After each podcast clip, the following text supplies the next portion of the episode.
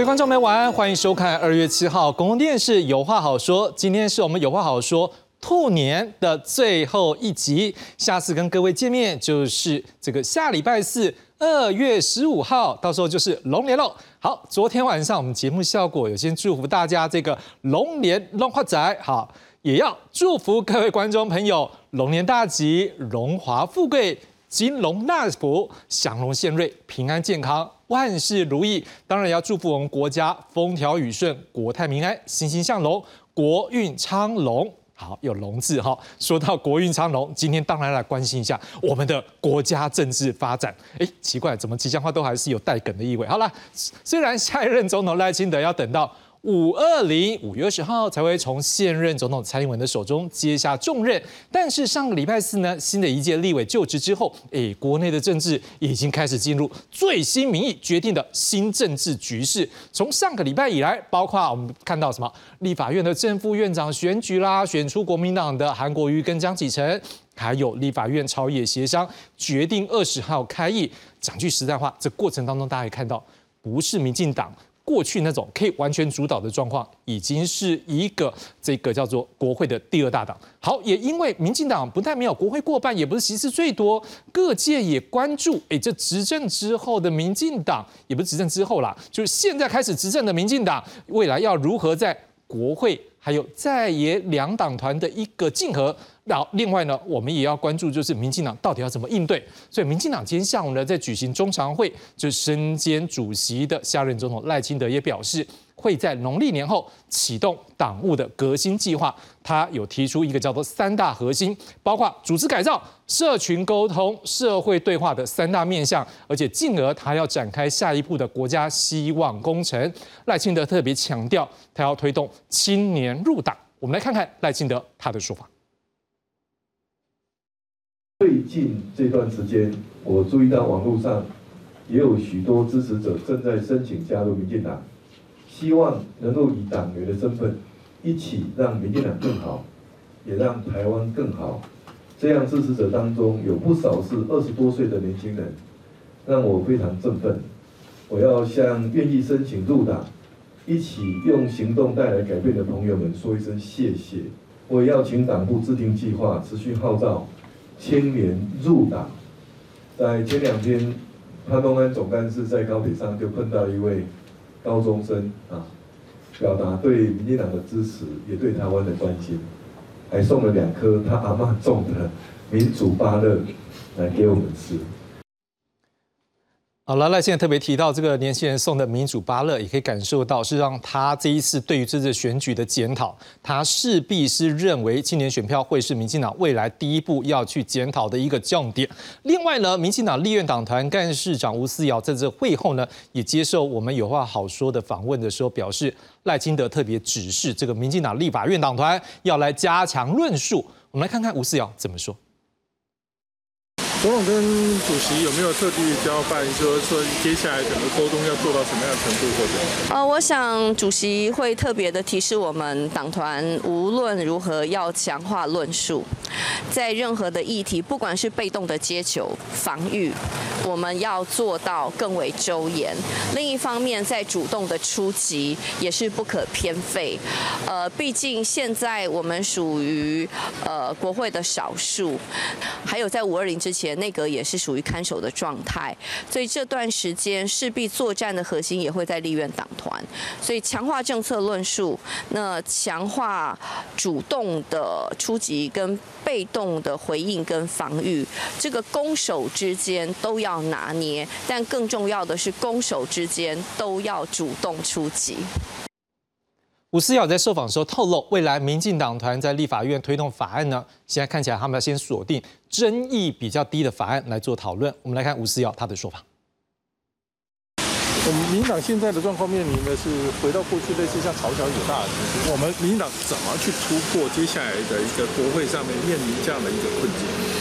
那，首先在态度跟原则上，我们自己要做很快速的磨合跟调整。我们不再是国会第一大党，那行政立法没有办法如同过去这样的顺利，所以我们势必在任何的预算法案政策上，要把沟通成本、时间成本作为一个非常重要的，呃，要投注心力的场域哦。所以我们都非常清楚，在这个心态的调整跟时间的安排，势必会花很多时间在沟通、在折冲。那同样的，我们也必须强化各部会对于政策的说明，然后党团跟呃部会之间能不能够来分进合集，来争取呃蓝白两党在具有社会正当性的议题来从事合作。所以我一直在主张政治休兵政策先行哦，国会三党不过半的新生态，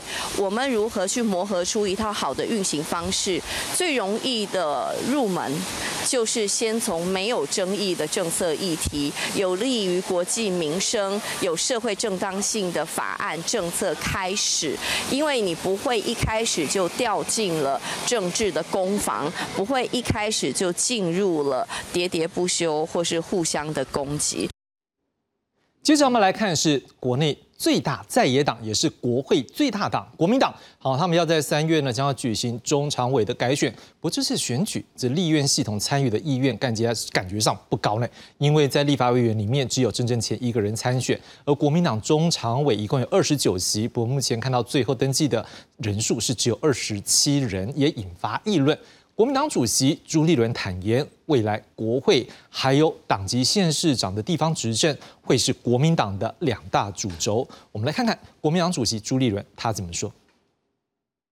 主席想问一下，这个中常委的不足不足额，那要怎么补？会不会担心说，因为蛮多委员说，其实他们重心放在立法院，会不会担心立院的光芒盖过党中央？呃，第一个，我们本来就是两大主轴，一个是我们的国会啊，我们国会五十四席的党团成员，现在是最关键、最重要的力量。另外一个就是我们十五位的地方县市长啊，这个地方县市长本来就是一个我们目前在各地执政啊，跟民众权益影响最大的这两大主轴，我们希望都能够发挥最大的功能，让民众能够过好日子。那至于党只是一个平台，那常委我们本来就有主席可以指定六到十一席啊，那过去我指定都是不足额，所以加起来绝对是呃已经很多数字了，所以这个没有问题。有国民党立委坦言，未来国会会是焦点，也有国民党资深立委建议，哎，国民党要不要趁这个机会来考虑做一个党内的改革，减少中常委的名额？我们来看国民党立委陈玉珍还有赖世宝怎么说。国民党中常委选举啊，二十九席，但是却只有二十七人报名参加，这个选情冷淡，是因为大家注意力都在立法院这边。呃，应该是这样说吧，就是国民党这几年来大概主力，因为我们一直是没有行政的执呃执政权嘛，那今年就是拿到立法院的，等于是我们是国民党是立法院的执政党哈，是相就是多数党，然后也有也有这个相关的权利，我们的。拨乱反正，重返执政是从立法院开始，所以立法院会变成是比较是中心啊，就是呃党的部分当党的党的有整个组织系统是全国各地，我们还有十五个县市长哈，还有各地的议会，然后在中央的部分当然就以立法院为中心，所以也许呃今年我知道很多我们立委同仁都没有再去竞选这个中常委，也许觉得整个中心要拉回来拉到立法院。我的建议啊，是不是借这个借这个机会啊，中常委的数目在。要减少一点吧，是不是？这个既然大家对这个都没有这么大的兴趣啊，需不需要二十九个名额？嗯，名额会不会太多？你可以看，中国民党现在是中型政党，它不是大党啊。而且而且，你看其他的政党，民进党中常委没有多少人呐，就相对之下，国民党过去的包袱，中常委的人数，我都认为是太多了。我们刚有提到，唯一一位登记参选国民党中常委的立委郑正前，他则认为是否要减少中常委名额，他认为还需要更多讨论。我们来看郑正前他的说法。你怎么看这个中常委的选举啊？应选二十九席，但却只有二十七人报名，这个选情冷淡的因素是什么？嗯，说实话，我也不太确定哈，因为这是我选过呃这么多选举可能这次是觉得最轻松愉快的一次哈。那不过我想说，呃，也许跟呃他呃选举的时间点呢，刚好跟春节期间，然后又在整个大选结束之后，那也许呃没有这么多的。呃，引起这么多的一个注意，好，不过我想说，郑前其实是因为是也是现任的中常委，所以我们也希望说能够持续来为党来做各种的一个服务，对。是不是因为大家注意力都在立法院？呃，我觉得有可能，因为大选刚结束，而且其实呃，我们这段时间之前呃，院长、副院长的选举也引起很大的一个社会关注，所以我想说，现在很多的一个政治中心可能都集中在立法院当中。今年就二十七人参选嘛，那你觉得要不要顺势就把中常委人数再减少？那你觉得这对党中央来讲，报报名人那么少，是不是一个警讯？呃，我觉得是不是要再去跟动中常委的数目这件事情哦？我倒觉得这个不需要在这急着就去做一个决定，因为一个制度的变更都需要有更多的一个讨论才可以。朱立伦说的另外一个主轴，则是国民党籍的地方县市长执政，而最受关注之一的，大概就是画面上这一位已经第二任的台中市长卢秀燕。好，而且他任满之后的动向备受关注。还有另外一位的焦点呢，就是他台北市长蒋万安。而今天蒋万安呢，我们看画面上就看到他今天接见日本东京都知事小池百合子。好，会后呢，他也被媒体询问是否有问鼎大位的布局。好，蒋万安他没有回应，但大家也可以看一下蒋万安那时候的那个表情，真的很特别。好，但是蒋万安在回应的时候，他也细数上任市长以来的外交成绩。我们现在就来看看蒋万安他怎么说。今天跟日本东京都知事见了面，那暑期又传出要这个访美，那这个是不是有这个？呃，提早问鼎大位的布局。另外，那也想要问说，今年这个暑期左右有没有这个与上海的双城论坛相关的一些规划？谢谢。今天很高兴能够和东京都小池百合子知事见面。每一次的参访都是很重要的城市交流。我们除了行销台北，也希望借鉴。他山之石，很多可以彼此学习，让城市不断进步的参考。所以，包括像这一次要举办听奥，以及一方举办世壮运，我们有很多可以交流啊，彼此学习。另一方面，从去年不论是到首尔、新加坡、上海参加双城论坛，我们都是议题形态来进行市政交流。所以涵盖的领域都是先设定好议题主轴，包括到新加坡，我们特别去看永续发展，哦居住环境；到韩国首尔去了解新创产业以及文化产业，也去实际了解他们青年局运作的情形；到上海双城论坛，我们也签了三项 M O U，智慧医疗、数位转型，还有羽球发展等等。所以未来每一项的呃出呃出访，其实都是秉持这样的立场。那另一方面，双城论坛今年刚好轮到台北举办，我们就会依照惯例，原则上会在下半年来举行。哦，听到蒋万安对于这出访真的是细数了，所以当然也会让各界更关注，因为外交本来就是一般往上走的时候，这是他需要拿出来他的成绩单。后续我们再做观察。至于具有国会关键八席的。民众党今天举行的中央委员会，而会中的其中一项议题就是讨论这一个参选台中立委失利的前立委蔡壁如是否要回任民众党中央委员。而民众党主席柯文哲离去的时候，面对媒体的提问说啊有没有来讨论这个啊？他不愿回答任何的提问，他只有说哎待会发言人会回答。好，民众党的发言人呢李鼎立在受访的时候，他则是表示说这个人事案权责范围。在党主席柯文哲身上，所以最后还是要看柯文哲怎么样的一个决定。我们来看民众党发言人李鼎立他的说法。呃主席指定中央委员的这一块，那确实有讨论到。那当然我们还是尊重说这个所有的中央委员啦，所以在这个呃会中当然也是有提供大家有一个充分的讨论跟意见上面的一个沟通的反应。但其实毕竟好，这个所谓主席指定的这三席，目前是有一席是确定的嘛，就是说林富南委员。好，那另外两席的部分，它其实在权责的范围还是属于主席。好，因此说，其实我们包含这些相关的一个人事上面啊，以及相关的这个组织布局，它其实算是要通盘来做考量的。那这个东西还是回归到主席个人的一个职权，在经过今天大家充分意见的沟通跟讨论之后，未来还是要看主席他个人的一个才识来做决定。我今天下午也有媒体打着独家，他说什么呢？蔡壁如会在二月十五号开始担任台中市政府的顾问。好，我们有话好说，也赶紧在六点多左右呢，终于电话联络上了蔡壁如。不过他在行程中，他没有办法接受电话访问或者是视讯访问，他只有跟我们的记者证实将会接任台中市市府顾问的职务，而且他也说他不会出任民众党中央委员。所以当然，就像下午这个议题呢，这样感觉上。后续的政治效应呢？恐怕我们大家也应该要来做一个讨论喽。另外，有民众党中央委员透露，最近呢已经有三位民众党的中央委员请辞，原因是因为他们能够对民众党的贡献有限。好，我们来看看民众党中央委员冯启燕怎么说。我们本党在第一次制定中央委员责任额的时候，是希望对外能够募款一百万，也不是自己在出钱，因为我们当时想法是，如果你来担任中央委员。表示你有一定的社会地位跟社会关系，那你可以协助党去募款。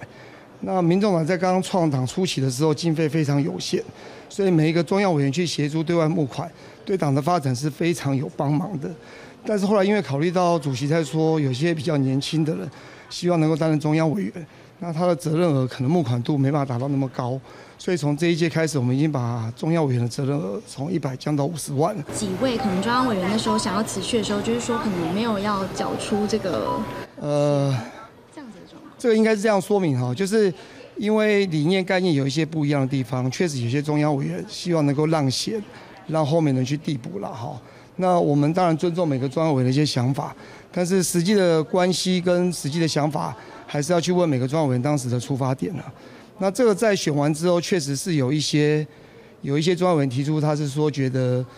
就是好像本身能够贡献的有限，然后本身又有自己的事业要忙，所以接连确实到目前是有三个中央委员提出辞呈，哦，就是到目前为止，我们九个票选中央委员是有三位提出辞呈，是这样子。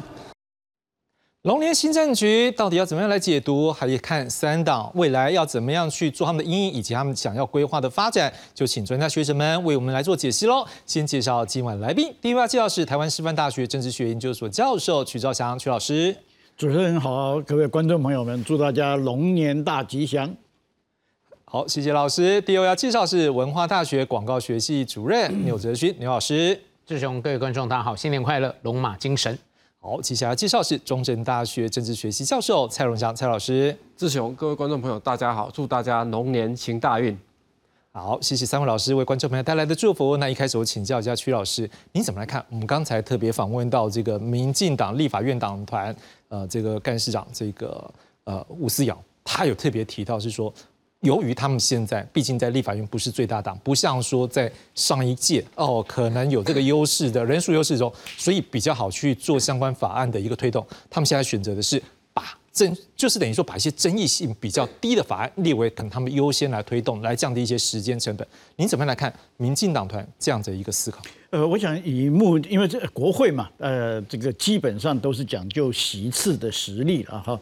那么刚才有有有看有委员在呃在在发言，他可能没有注意到，他说国民党现在是呃呃立法院里面的多数党，所以是他也可以算是民呃这个立法院里面的执政党，没有这回事，执政党不分立法院跟行政院嘛，他就是执执政党，就是中央掌有行政权的，现在是民进党，可是。我们国会的确现在最大党是国民党，那他有五十二席，另外他有两席无党籍的呢，基本上都是比较配合国民党的的决策，在在投票，所以说，呃，国民党最大可以说是有 有五十四席，所以他是立法院的最大党，没有问题。这个结构跟我们上个月一月底刚刚结束的第十届立法院 最大的差别是，呃，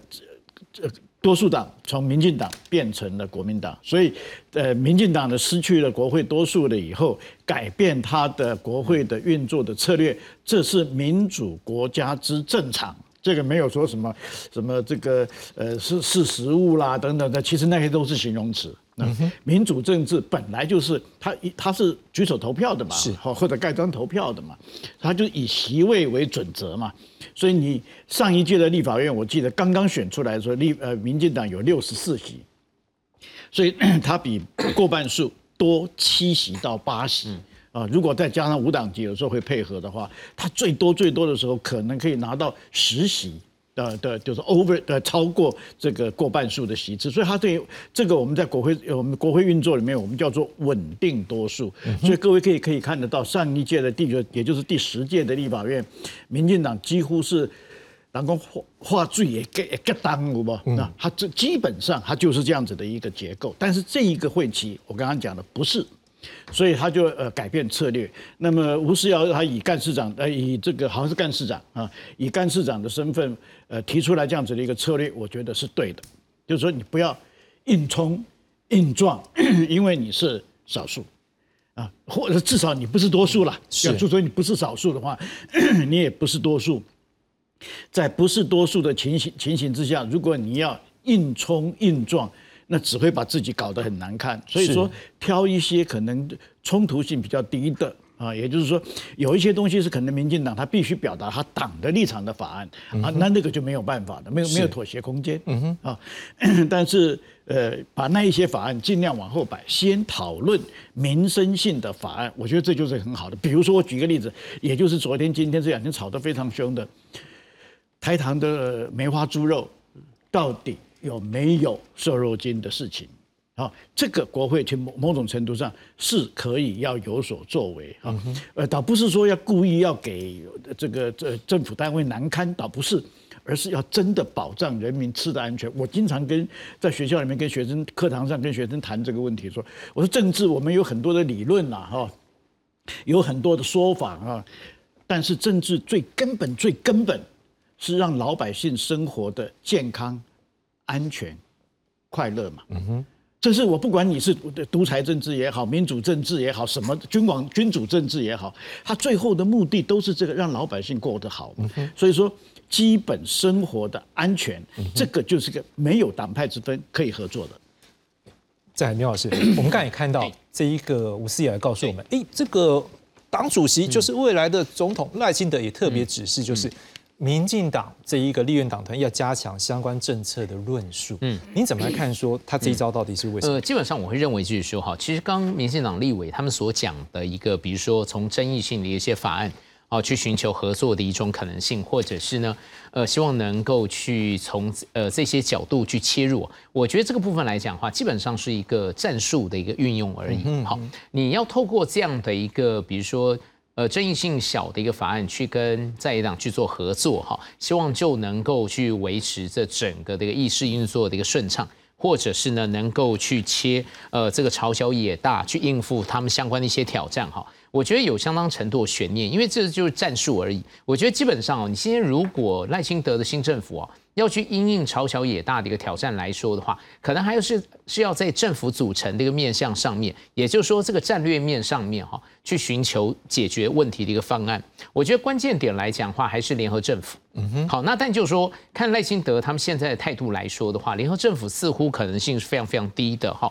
呃，为什么我说联合政府可能才是因应朝小野大的一个战略的一个解决问题的一个方案？主要来讲话就是说哈，因为你今天在立法院里面来讲话，如果蓝白合的话哈，那它就有六十席，远远多你民进党大概有九席。那所以呢，最好让政府能够顺畅运作的一个方案，当然是联合政府。但联合政府，我坦白讲哈，它是一个党对党的一个平起平坐的一个协商。这部分来说的话，赖清德他就要试出相当程度的一个资源，意思也就是说我到底要跟国民党谈判，还是跟呃民众党去组联合内阁，这个是煞费思量的一件事情哈。因为他跟国民党如果要合作来讲话，他就变成一个学理上面的一个超量联合政府。好，超量联合政府的概念，然后呢，国民党的议席又比民进党多的一个情况来说的话，你如果跟国民党平起平坐的一个谈判的话，国民党一定会要你民进党非常多的资源嘛。那这个部分来讲的话，即便赖清德同意，他的派系，民进党内派系也不会不会同意嘛。那今天如果要跟民众党去平起平坐的一个去做政党的一个协商谈判来讲的话，但就是说，以前民进党跟民众党柯文哲合作的一个经验也不是特别特别的好，而现在的党团总召哈黄国昌，他也是具有谋略性，然后呢，企图心也非常非常的强。那所以呢，你要跟民众党合作来说的话，呃，可能也会被民众党那个八旗哈掐住民进党的一个咽喉。那所以你到底要跟国民党谈，或是跟民众党谈，都有相当程度的复杂性。那包括来讲话，要讨论相关的一些议题，比如说联合政府。我政府首长到底要给你多少席？给那个合作政党多少席？好，如果他不买单的话，我是不是要挂钩考试院跟监察院的一个人事，把这个饼去做大？那又说好，呃，比如说内阁里面来说，到底哪一些部会首长啊，我要试出来做一定程度的谈判，都有相当程度的一种复杂性。所以我觉得就是说，就是说，就赖清德的一个理性的一个盘算来讲的话，哈，你要组成党对党。对等平呃对等协商平起平坐协商的一个联合政府，我觉得确实有相当程度的困难性。那所以呢，可能哈，我觉得大概赖清德的一个政府组织的一个那个想法，大概有几个哈。第一个可能就是呢，呃，照以前陈水扁执政过程中间的一个操作的一个方法哈，也就是说呢，他是单点去拉好在野党的人选啊人来进入内阁。然后呢，美其名陈水扁那个时候叫做全民政府，那赖清德呢，其实我觉得某种程度也施法陈水扁的操作，他就叫做民主大联盟。好，这可能是一种赖清德里面组织政府的一个盘算。哈，那第二种盘算来说的话，可能就是张俊雄内阁的少数政府，就是陈水扁执政时候来讲话，张俊雄组阁。哈，那个时候呢，也是朝小野大，呃，立法院里面多数是国青联盟，是泛蓝联盟。好，那但是呢？张俊雄的内阁政府基本上哈就是以民进党为主的一个少数政府。好，这个部分来讲话，其实我觉得可能也是赖清德他的一个盘算。那第三个盘算来说的话，是不是他也在考虑哦？我要考要不要考量国会生态的一个多数是蓝加白这个在野阵营的一个数数目是比较多的，我就任命。在野联盟比较能够接受的人来担任行政院长的一个职务。好，照理讲的话，如果是这样的一个方法，也就是说，就我们是双手掌制的一个国家，赖清德作为总统，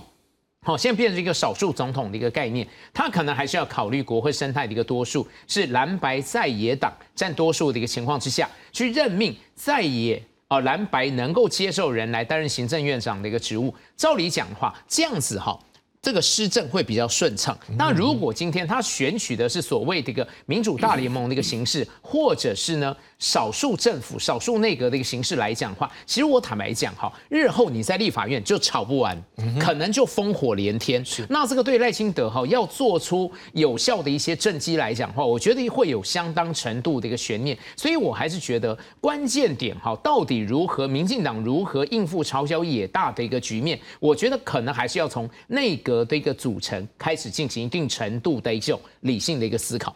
蔡老师，因为你也长期关注这一个民进党的内部，还有包括它的组织的发展。好，就像刚才刘老师有提到这个民主大联盟。当然，如果民主大联盟代表一件事情，就是它的执政资源必定就是要有一个部分是来找党外的人。可是我们有可不可忘记三个字：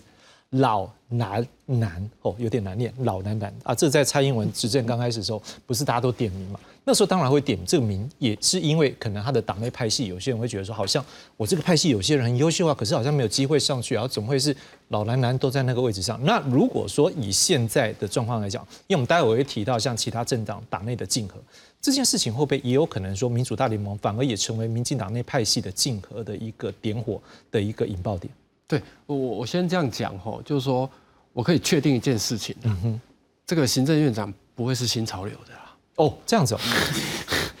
就是说很清楚嘛，哦，那他退出新潮流，那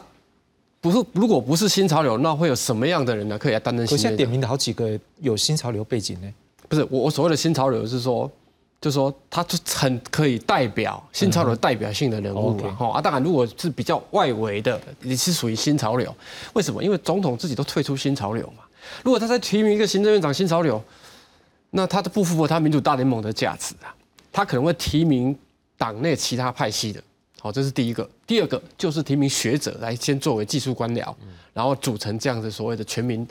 啊，所以民主大联盟的这样的一个概念。我们现场有三位优秀的学者。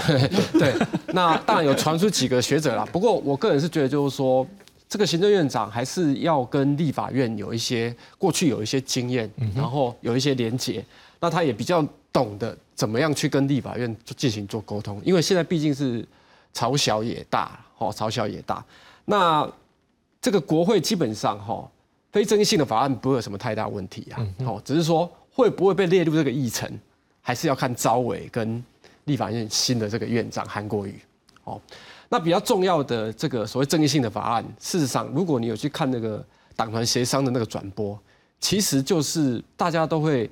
呃都会各出自己的一些意见，最后那个法案。不完全都是你这个政党的版本，不可能，一定是逐条讨论，然后大家针对不同的意见，然后院长做一个统合。好，那当然院长的角色不见得他能够有太多意见呐。好，但是对于民进党来讲，这就是说，不可能一个法案你都可以宣称说这是我通过的，这是我提案的，是这是不可能的。好，那民众党基本上他现在只有八位提案，如果是法律案要十五位。好，那如果是决议案要十位，好，所以他也要去找别人帮他联署，而且联署之后还要经过所谓的这个招这个委员会，好，然后再经过党团协商，所以，我我觉得是说，以各个政党来讲，哈，我觉得大家都是磨刀霍霍啦，哦，不过我觉得也不要把它过于膨胀，说，哎，好像。哦，我我都可以宣称这是我通过的法案，这是不太可能的。然后，如果你去看那个那个协商的过程，就知道哈。是。那最后我要我要讲的是说，对于民进党来讲，这也是他可以妥协的一个地方啊。哈，否则过去常常被说啊，都是一党哈一党控制国会多数嘛哈。那基本上我觉得，其实民主政治就是这样，这是一个集中交易的立法院的市场。嗯哼，大家。都不可能全赢或是全输，是好，这个是我我我这我有观察，是好。接下来我们来关注的是国民党，哎，徐老师，我们想问一下，我们刚才看到这朱立勇讲，一两大主轴，一个是地方执政，一个是立法院。我们现在看到，的确立法院这些委员们也没有想要去参选这个中常委，因为他本身就已经是焦点了，可能去那边还要花时间。所以事实上，昨天我们在内部讨论中，我们也看到，实际上有些人是派出代理人，就 maybe 是跟他派系有相关的。呃，这个比较年轻的人来代表参加这一个中常委的选举，可是我们要回头来看是，当如果大家把焦点放在这两个部分的时候，那也代表一件事情了。诶，国民党下一个新星明星明星，国民党下一个共主，那是不是大家就会思考问题，会来自于未来的立法院体系呢，还是来自于地方执政？所以大家点很多人的名字吧，像侯友谊当然还是被点嘛，好，然后我们看到是朱立伦，他还是被点了哈，然后韩国瑜。好，现在傅昆奇是总招，或者是我们刚刚有讲到像这一个蒋万安，或者是卢秀燕，您怎么来看说未来国民党的下一个重要的那个新星太阳哈？会怎么样来出现？我想 志雄这个问题很有意思哈。你刚才在问的时候，我就在想，哎，你刚才不是在讲说这个对国民党以前都是老蓝蓝嘛啊？你刚才点到这几个人里面哈，有很多真的都是老蓝蓝哈，可是有两个不是哦，两个不是。第一个卢修燕，卢修燕不是男的嘛，这绝对不是老蓝蓝嘛。第二个，呃，这个谁，蒋万安嘛，嗯。然后其他几位都看起来年轻啊，看起来年轻是吧？对，重点是这两个，他某种程度上是的确是跟其他人比较起来是比较属于年轻时代的哈。呃，这个呃，这个呃，以过过去这是因为国民党已经连续三次输掉总统选举，这对于一个政政党来讲，发展来讲是很严重的，因为你三连续三次。呃，现目到目前为止已经八年了，马上开始第九年哈。那么下来的话，一共有十二年的时间，怎么样？你是没有执政的啊？在这种状况之下，它是会造成一个政党的危机的。所以，其实我反而看到的一件事情，国就这呃，就是刚刚世雄你讲的这个事情，呃，二十九席中常委到今天为止只有二十七位登记，其中只有一一位。是现任的立法委员，连任而且是连任的，他原来就是中常委，只有一位，其他的，呃，志雄刚才也把它点得很清楚，有一些可能就是某一些派系或者某一些人的一个代理人，他自己本身不去了。那国民党中常会以前为什么有这么大的重要性？因为他国民党以以前的国民党，他我这个我们要我我我们我讲这个话没有任何其他的意思，我们纯粹是从政治学的角度来讲，这个我们称之为过去的国民党是列宁式的组织啊，列宁式的组织，因为他的权力是集中在党中央。所以他的党的决策是在中央，在国民党这边，呃，一一直以来都叫做中央常务委员会啊。在中国大陆，中国共产党，它就叫做呃这个政治局啊，然后是政治局的常委会，它又多一级，因为它更大，所以它是政治局上面还有一个政治局的常委常务委员会，它的政治局委员也有三十几席，跟国民党的二十九席在规模上你看起来是非常接近的，所以呃。国民党的中常会，某种在性质上、政党学上呢，我们来看它的性质上就是共产党的政治局。那为什么列宁式政党以这个政治局作为它，或者说呃委员会这个常务委员会作为它决策中心呢？因为它是权力集中到中央，所以它这一个决策委员会啊，有民意代表，有行政代表。有甚至有行，如果他有行政权的话，有行政机关的人在这个里面，甚至于更早的时候还有军方的代表在里面，形成了一个党的决的的决策中心。可是现在就不是了。但是经过了，尤其是我刚刚讲的，我刚刚为什么讲说他三次失去总统？他经过三次总统行政权失去了以后，有没有？其实他的大权已经旁落出去了。旁落到哪里？两个地方，就是刚才志雄你讲的，第一个就是立法院。第二个就是地方的诸侯，啊，尤其国民党现在地方诸侯非常多，他目前有十十十四呃十五个啊，还有十五个，所以说换换句话讲呢，他的这个决策权呢，事实上是旁落出去了。在这种状况之下，中常会某种程度上功能萎缩，我们从理论上来看就是正常的，从实物上来看也是正常的。最后我再我再讲一点，各位有没有注意到？过去这三次，虽呃国民党虽然都选输了，可是他三次总统代表的代表参选的总统候选人提名的总统候选人，全部是地方行政首长，嗯哼，而且都是六都的里面的首长，是，呃几乎没有例外。高雄，然后侯友谊新北，对呀，就朱立伦，朱立伦，侯友谊中间还夹一个韩国瑜，韩国瑜，对，他是以高雄市市长的身份，你看没有，全部都是，没有一个是。中央这边的，比如哪一个部的部长呢，哪一个院的院长呢，全部没有。哦，所以看起来，所以很明显，国民党其实走这条路已经走了差不多二十年了，嗯哼，就他整个的权力其实已经下放出来、外放出去了，是。慢慢的，他下一步可能要做的就是年轻化，所以说回到你刚才刚 才刚才这 这志雄问的那个问题，我我个人觉得两个人机机会的确很大，比其他人都大，一个就是卢秀燕。一个是蒋万安，是，但这两个人比较起来的话，可能卢秀燕的机会更大一点点。为什么？不是她是女性，长得更漂亮，不是，不是啊，而是，呃，她已经做，她到下一届二零二八的时候，她已经做完两任了。而这个蒋市长呢，最多是呃第二任，就是如果他呃隔两年当连任的话，他是等于是第二任的的市长。所以你从政治资历上来，而且国民党过去两次的经验。代职参选的现任的的市长几乎都滑铁卢，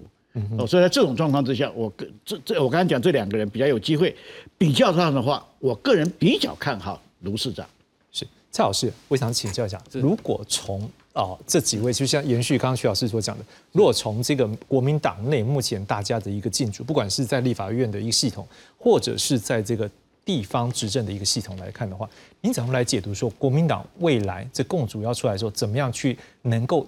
得到全党的一个认同？因为不可否认，侯友一开始也是蛮辛苦的，所以这也是另外一个角度，是说他下一个共主要出来，或者是未来的重要的星星、太阳、月亮要出来的时候，那要怎么样慢慢去达成全党的一个共识，然后把它攻起来？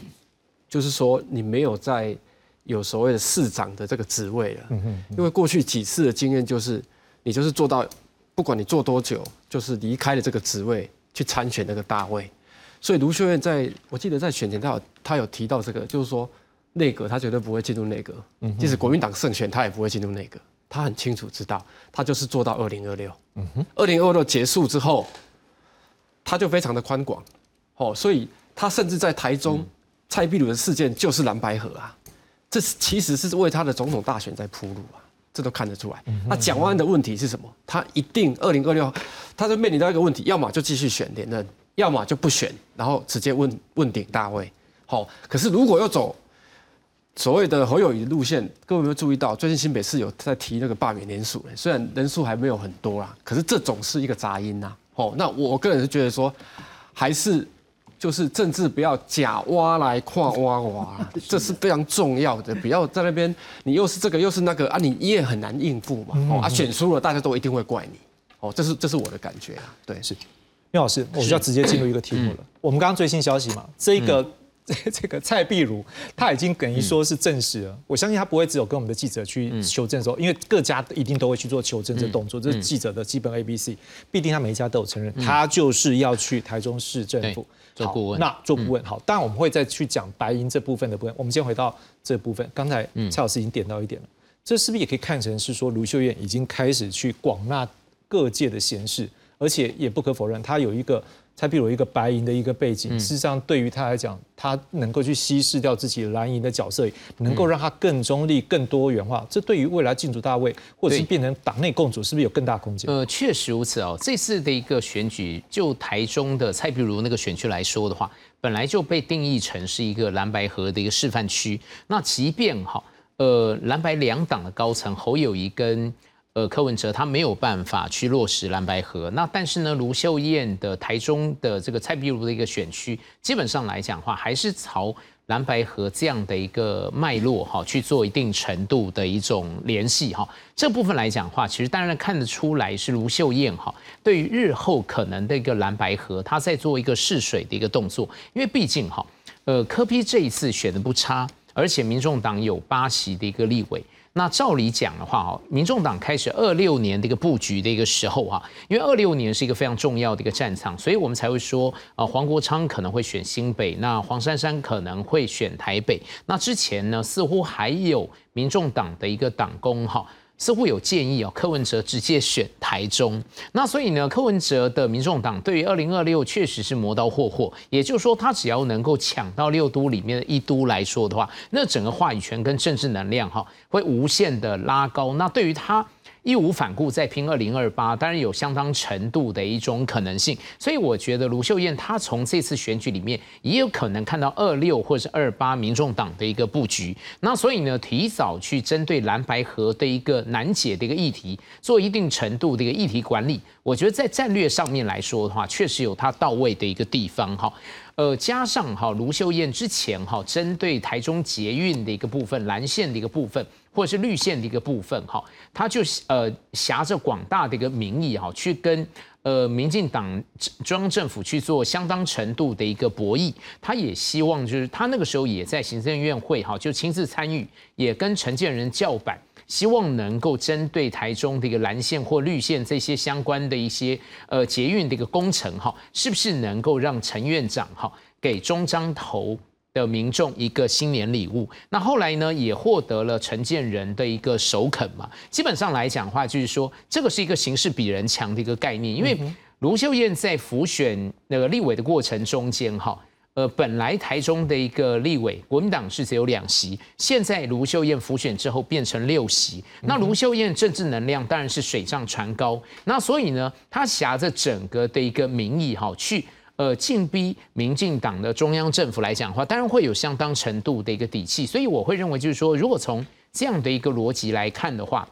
包括这次的一个瘦肉精的一个事件，那卢秀燕的一个定调就是说，到底是厂商重要还是民众的一个利益重要？这部分来讲的话，你就会发现卢秀燕她是紧紧的跟民意。去锁在一起，这部分对于他要进逐二零二八，我觉得都有满满的一个能量。但是呢，我觉得有一个变数，这个变数就是说，哈，韩国瑜担任立法院长之后，我觉得韩国瑜在整个这个立法院长职务上面，哈。他的整个一举手、一投足、一言一行可能会更加的一个谨慎，因为他也知道哈，民进党或者是侧翼基本上都盯着他的一言一行在做显微镜式的一个检视哈，希望能够去呃把韩国瑜立法院长这样的一个能量做一定程度的一个控制。那所以我才认为就是说，韩国瑜在立法院长的一个任期之内啊，我认为他会去强化他自己本身调和顶奶这样的一个能力，或者是呢带领国民党哈去进行一定。程程度对民进党赖清德政府的一些相关制衡跟监督，包括朝野朝野之间的一些相关的一些攻防，我觉得这个部分来讲话，韩国瑜确实有他一定程度到位的一个地方。所以在这样的一个情况来讲话，韩国瑜如果能够重拾他自己本身的一个政治能量，我觉得哈，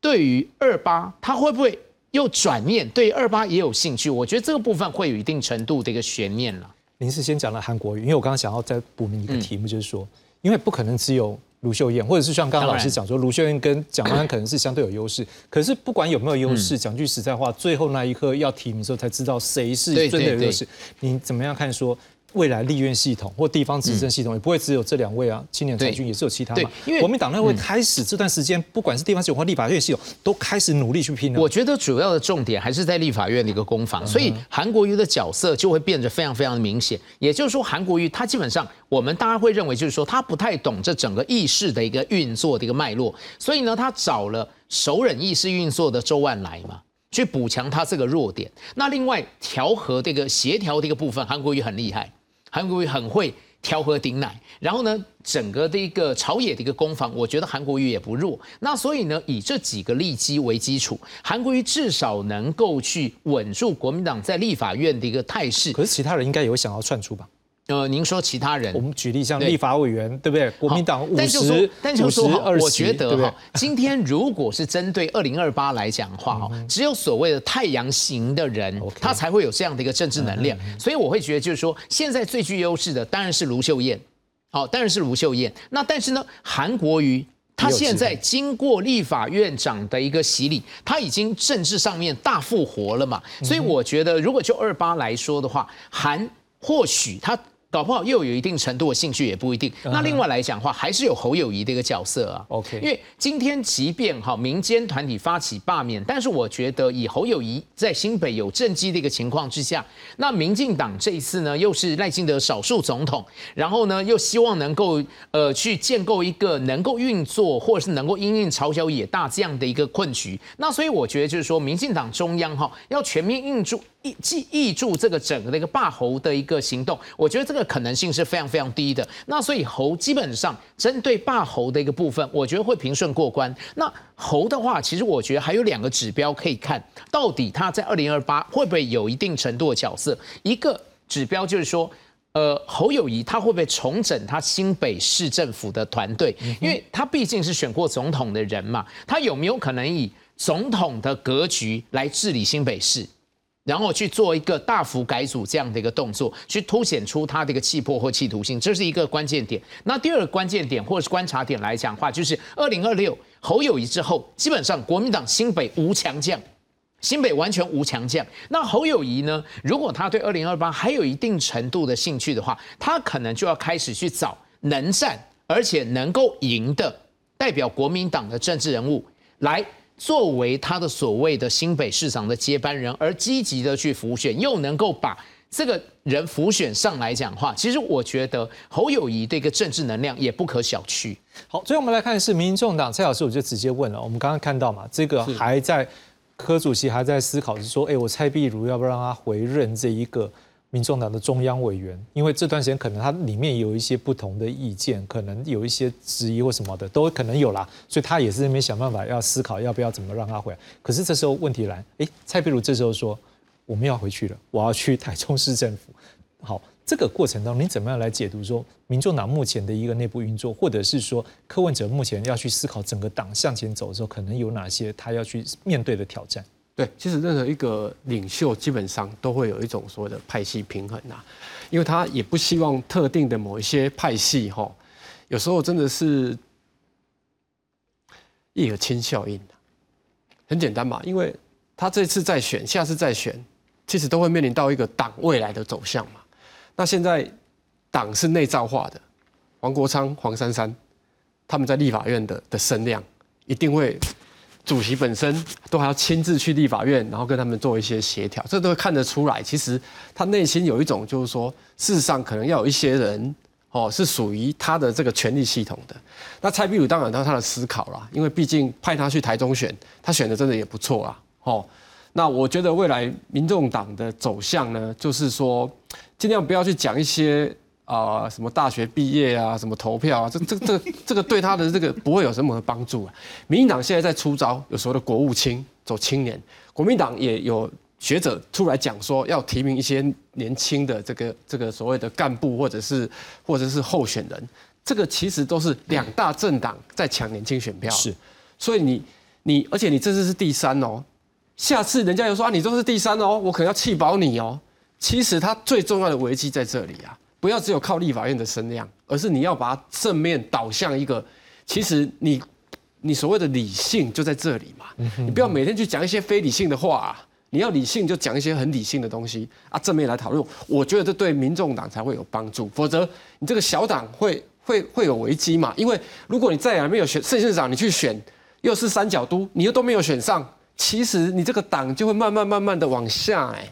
哦，这个其实看得很清楚，然后我我是提醒了哦，但是更重要的一点就是说，其实小党你只有八席，不要把自己膨胀的非常多席这样子啊，其实就是比例嘛，八席哎，我不是不敢说是八十席，但是都至少弄成三十二席啊，好像双手双脚这样了哈。不过我我真的觉得，其实到立法院就是大家坐下来好好的协调。哦，也不要过度的个人的英雄主义，对你的政党不会有帮助。为什么？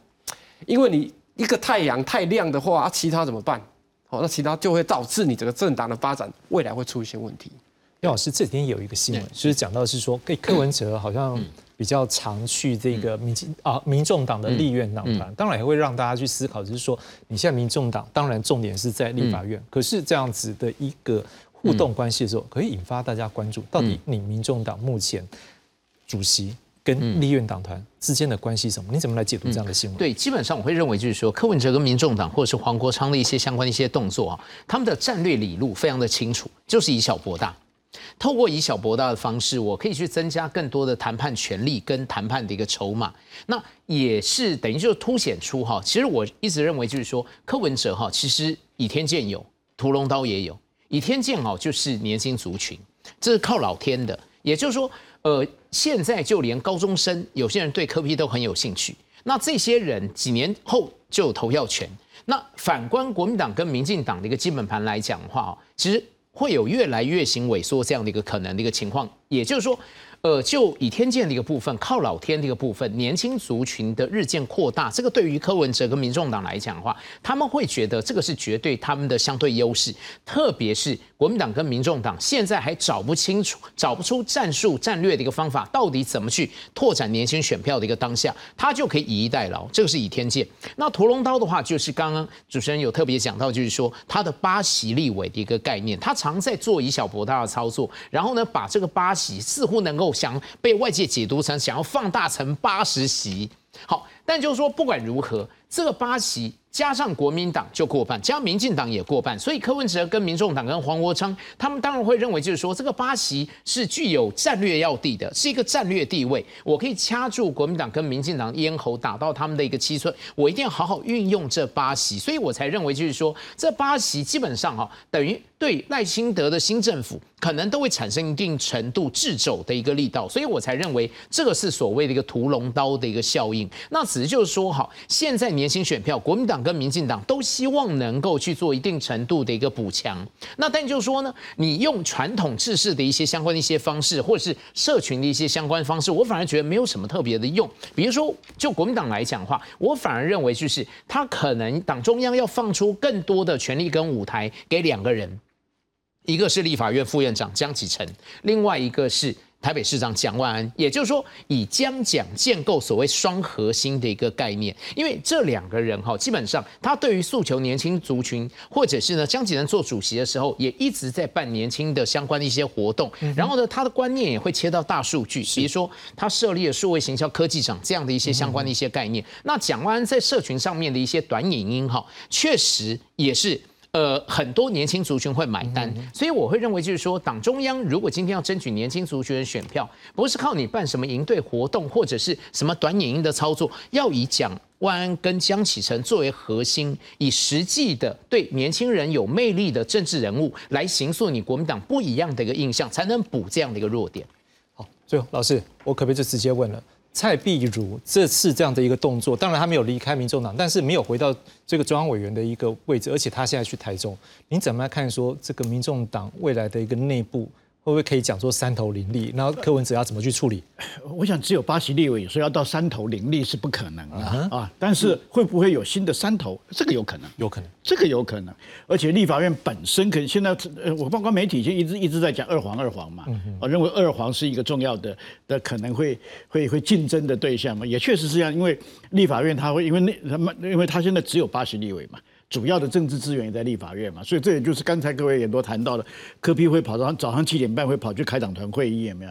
啊，因为早上七点半他不开会他是很难受的，所以他一定要找一个地方开会，他就跑到到党团去，因为党团现在是你立法院啊，不，你民众党现在的权力核心现在就是在立法院嘛，所以他去立法院开去去督军好了啊，或者去主持。啊，我想主持大概是不至于，但是他去就是督军嘛，所以刚才林鼎立就他的发言发言人讲得很清楚，要看主席的意的主要的意志嘛，啊，所以说他在未来一段时间，柯文哲会扮演党团里面的头啊，或者党团里面的党团啊，我想这个这个是毋庸置疑的了，以他的，以我对他的了解，他的领导风格，他一定是这样子操作。那么至于蔡碧如这件事情，就我有限，因为我我先声明，我不是民众党党员，是，所以你只是熟识他们，对我只是熟识他们，知道他们一些一些状况啊。呃，确实是呃，柯文哲前端选完以后，的确是有考虑让蔡蔡壁如回中央来接任这个中央委员，因为刚才的的 CF 里面也讲了嘛，说他这个有三有三席要辞职嘛，有人要呃要辞掉中央委员，一定要有人递补嘛，啊，他本来是递补名单里面的优先考虑，这是事实，但是他现在因为要去台中市政府，那么台中市政府呢，所谓的顾问有两种。啊，有几职跟无几职？对，不是一个叫市政顾问。OK，市政顾问是没有是无几职，是我们任何人都可以，只要市长聘你，他就可以，他是无几职啊。另外一个叫做市府顾问，市府顾问呢，他是领薪水的。啊，他就是国家公务员，那他的确不太适合再去到另外一个政党，尤其跟市长又是不是同一个政党去做中央委员，的确不合适。所以今天这样呃，到今天下午傍晚的时候，大概确认说他不会不会出任这个，呃，不会回去担任中央委员，这个也是蛮正常。其实这个。应该这样讲呢，这个在他在科批的考量里面，可能是划出去的。他没有想到卢秀燕会去邀他，既然邀了，他做了一个回应，就是这样子而已。好，最后感谢各位观众朋友，祝大家龙年快乐，再会。